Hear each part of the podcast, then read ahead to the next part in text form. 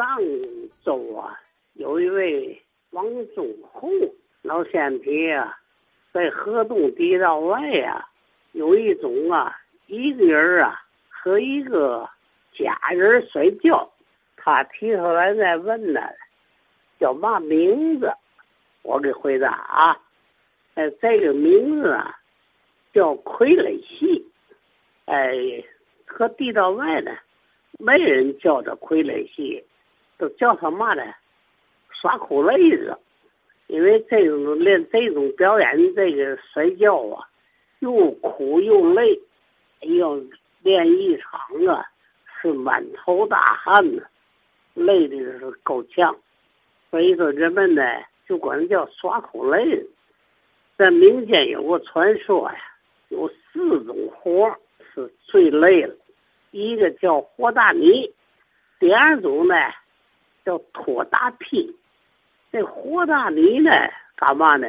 筑平房啊、泥房啊，什么盖房啊、和泥和灰的，这活累。拖大坯呢，呃，过去筑平房的时候啊，就那个垒炕，垒那个土炕啊，用坯垒，用砖垒也行啊。他砖烧完了，炕那个凉的快，哎，用这个屁雷的，它热的慢呢，它散热也慢，说这性都热乎。第三个累活呢，就是耍苦累子；第四种累活呢，就拔麦子。这四样活啊，是最累的。头三样活我都干过，这三种活累的人呢。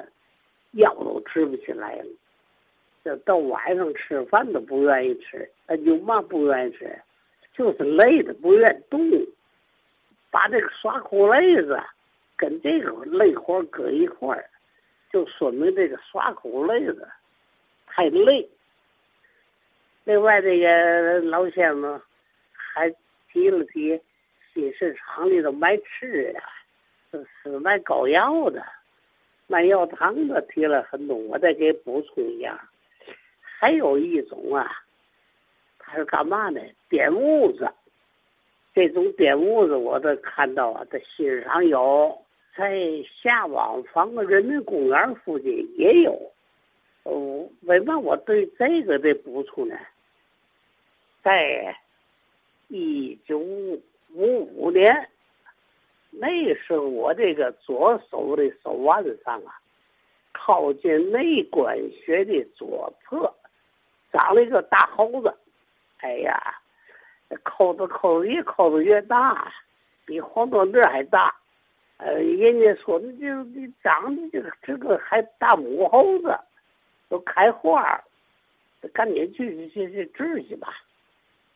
当时我都到。身上我记得我看见过在那儿有一个人治治这个猴子，哎，我都找找，哎，看见了，看见他在墙根啊，一个中年男子，我也没穿白大褂，就穿着普通的衣裳，在这墙上他有一个布的商标，上面有六个大字啊，叫啊，点痦子。治猴子，下边呢还有个是挖鸡眼的治脚垫。哎，我过去我就问他，我说我这个有个猴子能治吗？他看说能治，是猴子我就能治。哎，我说给我治治吧，他就给我一个小板凳，我就坐到对联了。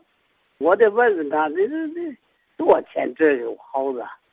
这个省事儿，五分钱，五分钱我治吧，给我一个小板凳，我就坐到对联了。他那有十几个小药瓶儿，他拿个小镊子蘸点棉花，在一个小药瓶里头弄点药，蘸点药水啊，他也不消毒啊，也不洗手，蘸点药水就给我那个喉上抹。呃，抹完一圈，又往那个猴子根底下又又一圈，又抹一圈。他你呀，练个三五分钟就行了。我就等着吧，练个三五分钟，我说疼吗？他说不疼。到点了，他过来，他说这个你也甭害怕啊。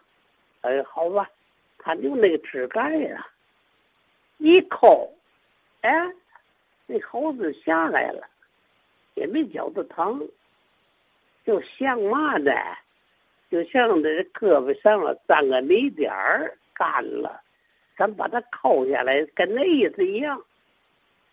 哎呀，呵，我还是思想准备着，就我疼了，没有。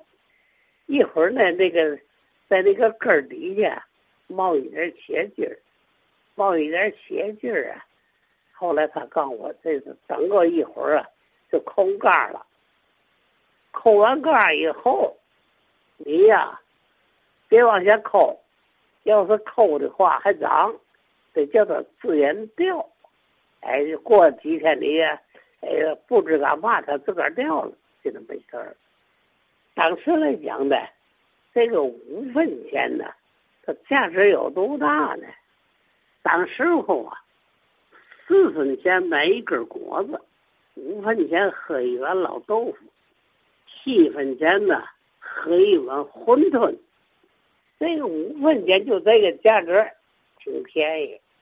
我说这个意思嘛意思呢？这个民间呢，有好多的呀，药方，现在都失传了。你要这个猴子到医院去，还得打麻针、动手术。这个说那几分钟完了，一抠下去了。到现在七十来年了，这这狗上麦没有，现在连那个痕迹都看不见了。我觉得民间这个药方啊，这可以再挖掘挖掘。呃，一来咱就说什么旧社会、三不管这类地儿哈，都是蒙人骗人啊。相声里不也这么讲吗？可咱仔细想想呢，不合道理。怎么呢？他说在那摆个摊儿啊，站住了一个地儿骗人，那不那不净等着挨揍了吗？对吧？一会儿就把你摊儿给砸了。哎，所以说人家还是有一定拿人的东西是吧？哎，王文慧老爷子有切身体会，没动刀，不用挂号拍片子，全不用啊，麻醉不用，五分钟五分钱，无痛点猴子，你看看，嗯。此外，王老先生刚刚说了一个四大类，这个好像跟我知道的版本不太一样啊。哎，他把这个扮演一个人一个人扮演两个人摔跤的这个表演啊，也归入 四大类里头了。可是我听那口音啊，摔苦累啊，摔苦累的，接近于摔傀儡，是吧？这都是呃早年间的一种戏剧化的表演，是吧？木偶嘛，耍骨子儿什么的哈。在没有电影，普通劳动人民在闲着的时候，在路边看这个挺好，挺开心。而等到天津卫出现了很多电影院了啊，并且越来越多了，人们的这个欲望啊、感官刺激啊，需要更强一些才能满足，才能开心啊。地道外最初有了什么太平电影院子啊，想看条件好一点的，不远处有解放桥电影院啊，原来是天生，嗯。